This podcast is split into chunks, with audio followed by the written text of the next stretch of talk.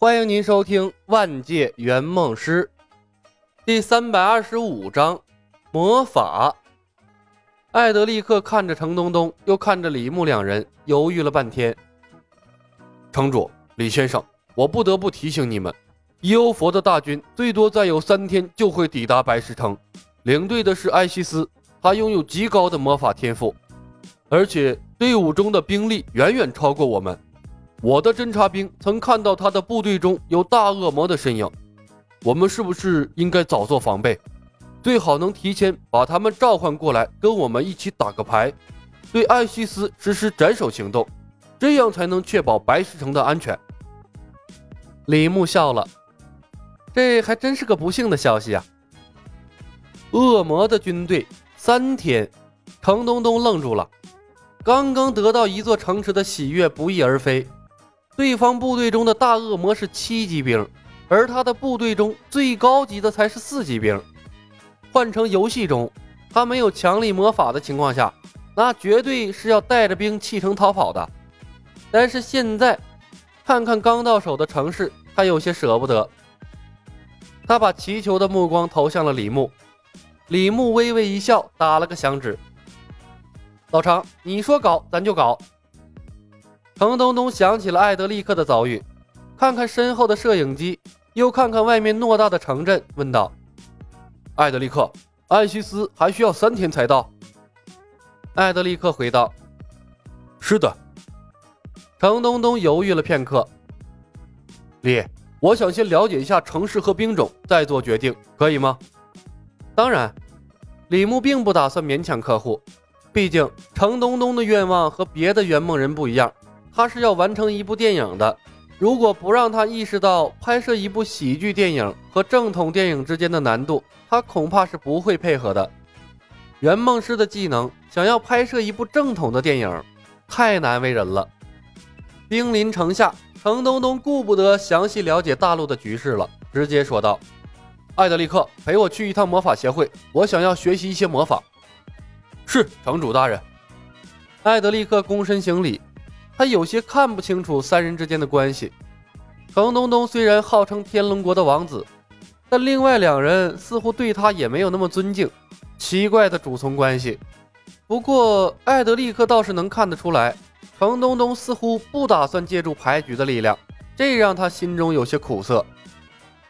他是被艾希斯一路打下来的，对方的强大他深有体会，以白石城的兵力没可能赢。众人穿堂过户，来到了魔法协会。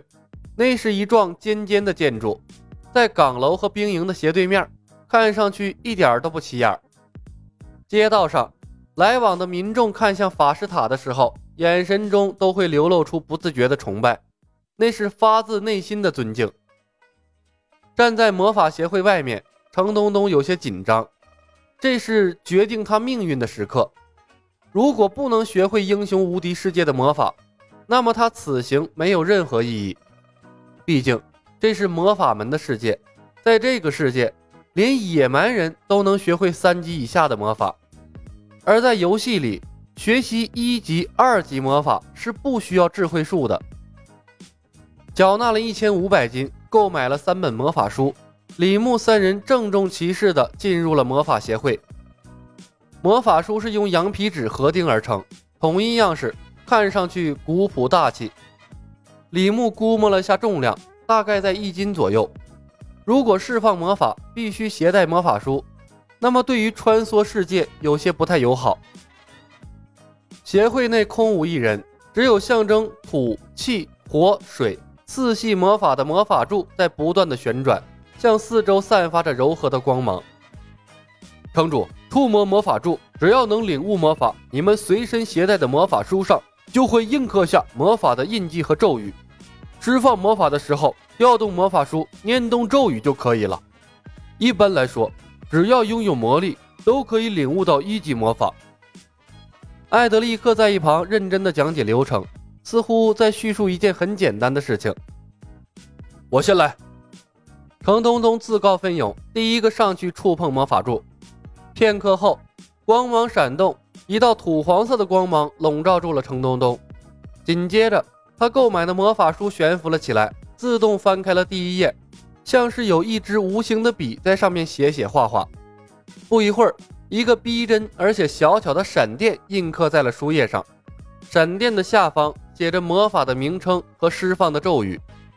当书写完成，魔法书翻开了第二页，继续录刻魔法。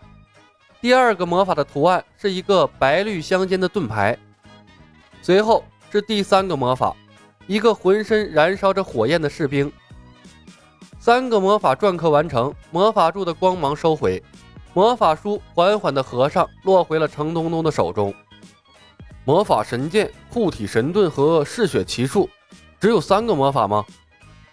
当魔法开始篆刻的时候，程东东的脸上是欣喜的。可当魔法书重新落回他手中的时候，他脸上的笑容僵住了。